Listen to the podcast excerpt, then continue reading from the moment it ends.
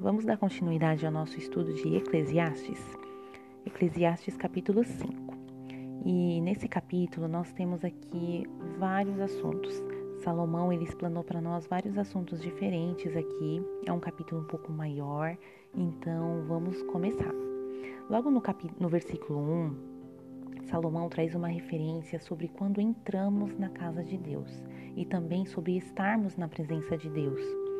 E eu quero que a gente imagine essa reverência de forma que o próprio Jesus estivesse lá pessoalmente.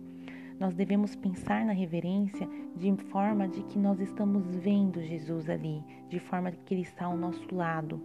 Como que eu me comportaria se Jesus estivesse presente em carne?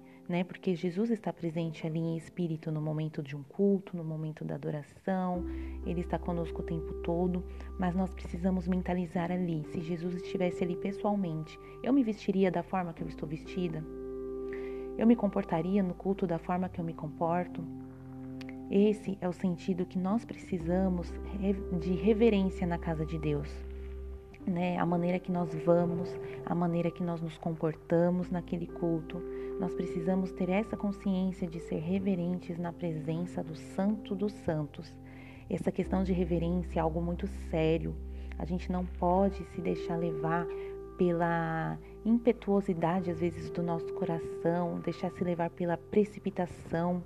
Nós precisamos estar cientes de que nós estamos na presença do Rei dos Reis, né? nós também precisamos entender que não é só no culto. Nós precisamos levar esse tipo de comportamento para todos os dias da nossa vida e em todos os lugares. Como eu já falei em alguns áudios é, anteriores, nós não temos como é, separar a nossa vida secular da nossa vida com Deus. Ou nós vivemos com Deus o tempo todo, ou nós não vivemos com Ele. Então, a, a questão de reverenciar a Deus nós precisamos ter reverência na casa de Deus, mas nós precisamos rever, reverenciar a Deus em todo momento. Né? Nós sabemos que nós somos o templo do Espírito Santo, mas o templo físico também é um lugar de consagração feito para louvor, adoração e culto a Deus. Apesar do templo físico ser paredes e ser uma construção, aquele lugar foi feito para ser separado, para ser um lugar de culto e adoração a Deus.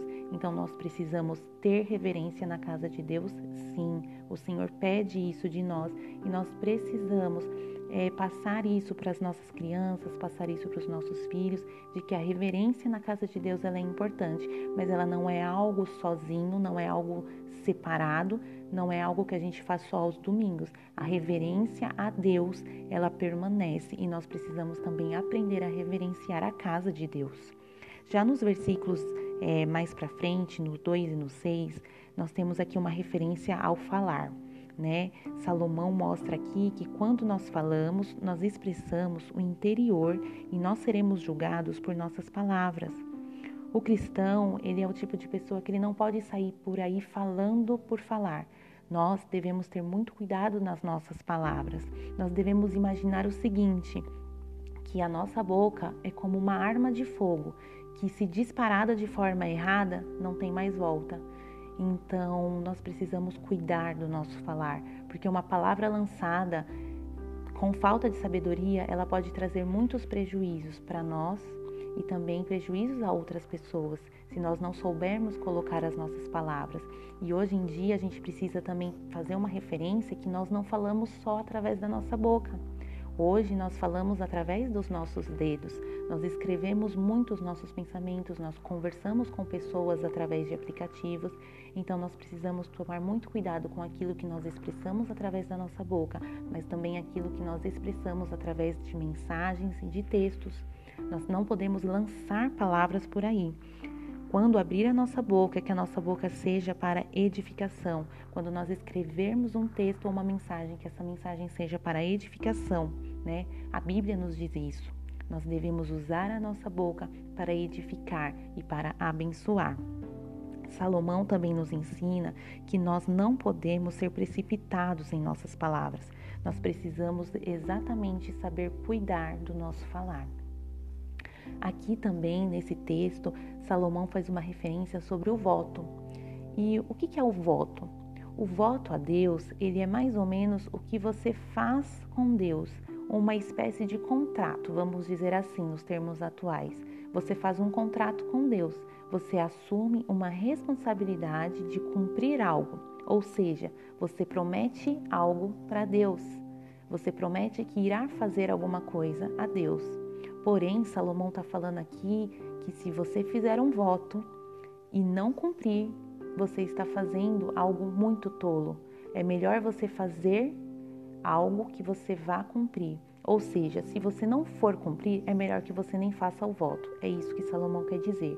Então, nós nunca podemos é, prometer algo para Deus de maneira vã, de maneira tola. Nós não podemos fazer isso por fazer ou para se aparecer ou para é, sentir o nosso ego massageado. Não, de maneira nenhuma.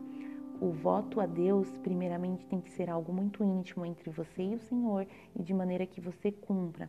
Porque a palavra de Deus diz que se você fizer um voto em vão, é melhor que você nem tenha feito.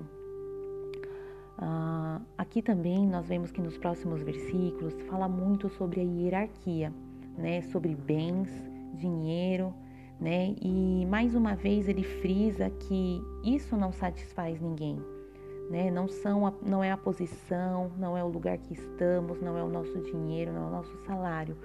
Quanto mais se busca dinheiro e fama e poder, mais a gente quer essas coisas. Então Salomão aqui ele mostra pra gente que o nosso coração é algo que nunca se satisfaz se nós buscamos as coisas erradas. Então, quanto mais a gente busca aquilo que está fora dos propósitos de Deus, menos a gente vai se saciar porque as coisas dessa terra não preenchem o vazio do nosso coração. Então, o que ele diz aqui é que nós devemos é, tomar cuidado com essas coisas, para que a gente não venha ficar buscando algo que não sacia, algo que na gente nunca acaba, porque nós só vamos saciar os nossos desejos se eles estiverem diante de Deus. Né? O versículo 10 diz assim: Quem ama o dinheiro jamais terá o suficiente, quem ama as riquezas jamais ficará satisfeito com os seus rendimentos. Isso também não faz sentido. Então, Salomão diz que isso é vaidade também. Quando nós ficamos buscando coisas que estão fora do propósito de Deus, nós não teremos o nosso coração satisfeito por completo. Então, esse é o grande cuidado que nós precisamos ter, não querer nos satisfazer nas coisas dessa terra.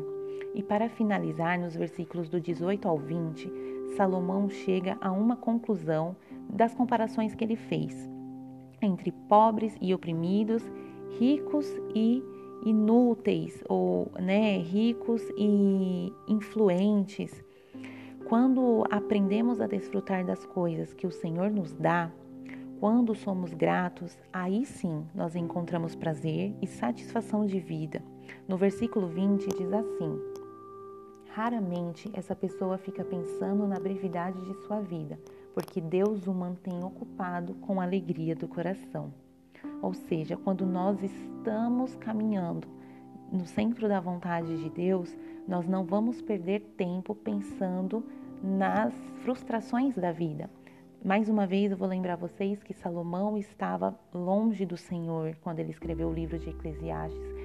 Salomão estava com uma visão muito pessimista da vida, então ele não via satisfação nas coisas, porque ele só olhava para essa vida com olhos é, carnais, com olhos longe e distante do Senhor. Ele não conseguia enxergar, enxergar as coisas boas da vida.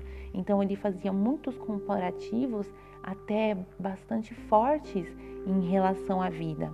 E ele não encontrava satisfação, mas é, a revelação do Senhor a Salomão era tão grande que ele sempre conseguia finalizar e chegar à conclusão de que tudo se resumia em estar com Deus. A satisfação da vida, ela só era completa se você estava em Deus. Quando nós aprendemos a desfrutar das coisas que o Senhor nos dá, quando nós somos gratos, aí sim nós encontramos prazer e satisfação de vida. Deus ocupa o nosso coração com alegria quando a gente se basta na graça dele. Quando a gente aprende que basta a graça do Senhor sobre nós, Deus, ele preenche o nosso coração de satisfação, de contentamento, de alegria. Né? O apóstolo Paulo, ele diz que nós precisamos o que aprender a estar contentes em toda e qualquer situação. Então, o estado de estar contente, de se contentar, é algo que nós precisamos aprender não é algo natural do ser humano, mas quando a gente busca em Deus a satisfação, ele preenche o nosso coração de alegria. Ah, tem uma frase que diz assim: Se a riqueza do homem não estiver na alma, ele descerá à sepultura de mãos vazias. Que nós realmente possamos ter as nossas riquezas dentro da nossa alma, arraigado dentro do nosso coração, porque senão de nada vai valer a nossa vida. Que Deus te abençoe, que você tenha um ótimo dia. Tchau e até mais.